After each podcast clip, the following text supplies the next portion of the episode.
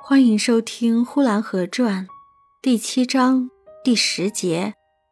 活着，冯歪嘴子的女人一死，大家觉得这回冯歪嘴子算完了，扔下了两个孩子，一个四五岁，一个刚生下来。看吧，看他可怎样办。老厨子说：“看热闹吧，冯歪嘴子又该喝酒了，又该坐在磨盘上哭了。”东家西舍的，也都说冯歪嘴子这回非完不可了。那些好看热闹的人都在准备着看冯歪嘴子的热闹，可是冯歪嘴子自己并不像旁观者眼中那样的绝望，好像他活着还很有把握的样子。他不但没有感到绝望已经洞穿了他，因为他看见了他的两个孩子，他反而镇定下来。他觉得，在这世界上，他一定要生根的，要长得牢牢的。他不管他自己有这份能力没有，他看看别人也都是这样做的，他觉得他也应该这样做。于是他照常的活在世界上，他照常的负着他那份责任。于是他自己动手喂他那刚出生的孩子，他用筷子喂他，他不吃。他就用条匙喂他，喂着小的，带着大的。他该担水担水，该拉磨拉磨。早晨一起来一开门，看见邻人到井口去打水的时候，他总说一声：“去挑水吗？”若遇见了卖豆腐的，他也说一声：“豆腐这么早出锅啦。”他在这世界上，他不知道。人们都用绝望的眼光来看他，他不知道他已经处在了怎样的一种艰难的境地，他不知道他自己已经完了，他没有想过。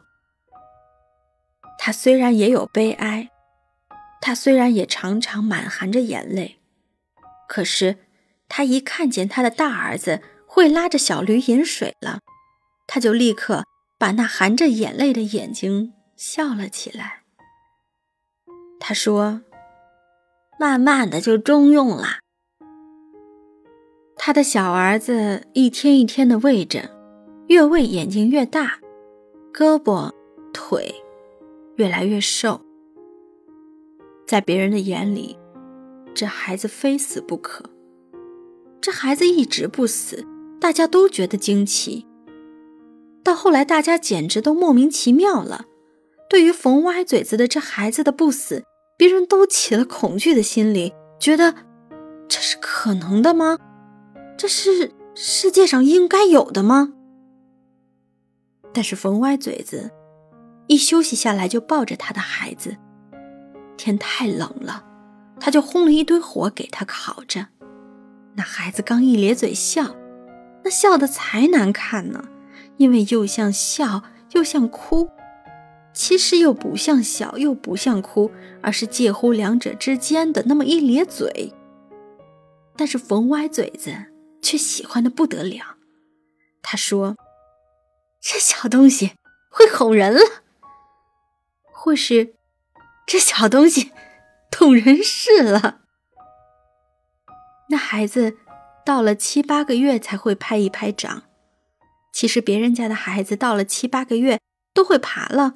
会坐着了，要学说话了。冯歪嘴子的孩子都不会，只会拍一拍掌，别的都不会。冯歪嘴子一看见他的孩子拍掌，他就眉开眼笑的。他说：“这孩子眼看着就大了。”那孩子在别人的眼睛里看来，并没有大，似乎一天更比一天小似的。